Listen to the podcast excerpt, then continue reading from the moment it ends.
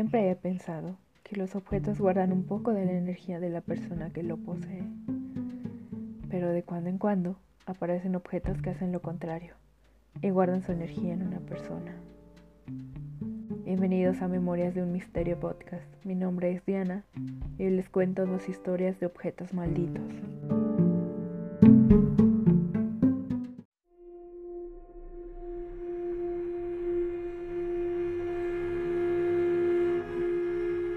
Thomas Busby era un personaje despreciable, un alcohólico cuya actitud le había traído como única compañía su propia sombra.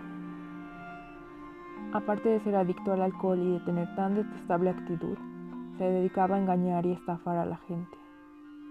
A pesar de todo ello, la vida le dio un golpe de no merecida suerte cuando consiguió enamorar a una muchacha. Esta se llamaba Kirby Walsk. Y a pesar de que su padre se oponía a la relación, al cabo de un tiempo se celebró la boda.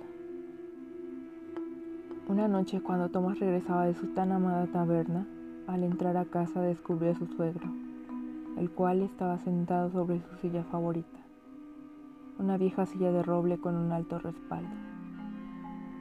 Su suegro le comunicó que pretendía llevarse a su hija. Al oír esto, Busby entró en cólera y lo lanzó a la calle. Pasados unos días, Busby no se quitaba de la cabeza la idea de que su suegro iba a arrebatarle a su esposa. Así que en un alarde de locura se dirigió a su casa y lo asesinó de una manera macabra y sanguinaria. Fue detenido por la policía y sentenciado a muerte. Su última voluntad, beber una noche más en la taberna, sentado en su silla favorita. Su deseo le fue concedido. Cuando fue la hora de dirigirse a la horca, Thomas Busby se levantó y exclamó, que la muerte atrape a todo aquel que se atreva a sentarse sobre esta silla.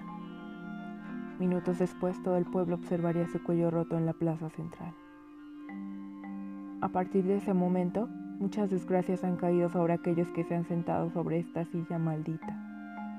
Unos ejemplos. En 1967, un piloto de las Fuerzas Armadas de Inglaterra sufrió un accidente mortal en su avión horas después de haber estado sentado en la silla de Thomas Busby.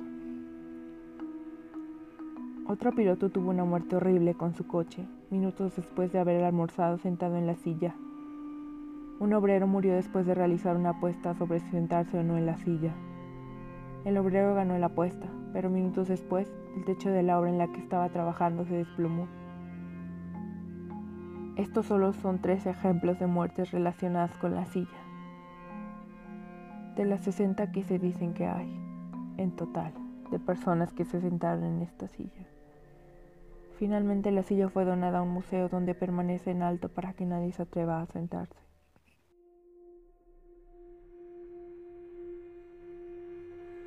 Nuestra segunda historia de objetos malditos tiene que ver con un objeto que casi todos hemos usado alguna vez en nuestra vida.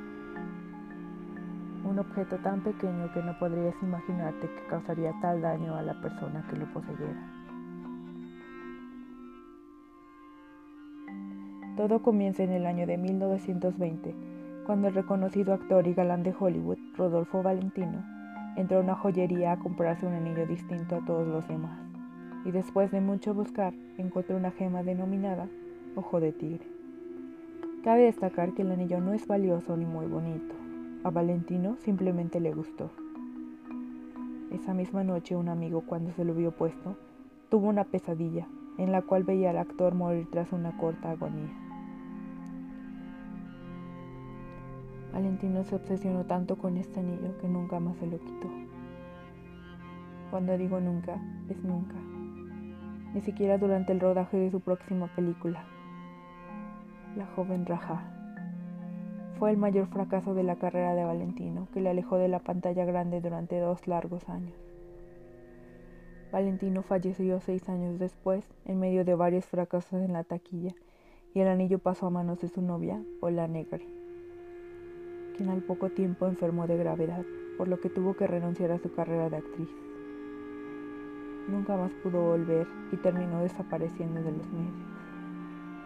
La siguiente persona en usar el anillo fue el actor que interpretó a Valentino en una película biográfica, Ruth Colombo, quien falleció de un disparo accidental durante una partida de caza.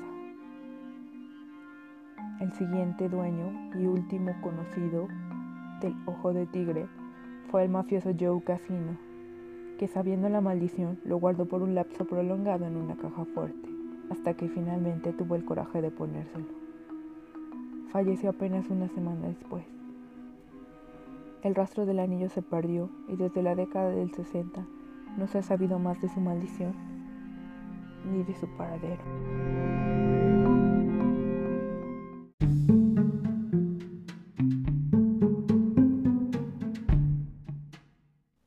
Y bueno, hasta aquí nuestro relato sobre dos objetos malditos.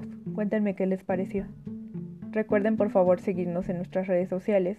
Nos encuentran en Instagram y en Facebook como Memorias de un Misterio. Ahí subimos imágenes relacionadas a los casos y también algunos links que les dejarán saber más información acerca del tema que hablamos por si les interesa. También estamos en Spotify y en la mayoría de plataformas para reproducir podcasts. Por favor, síganos ahí también. Y pues ya. Gracias por escucharnos y nos escuchamos la próxima semana. Bye.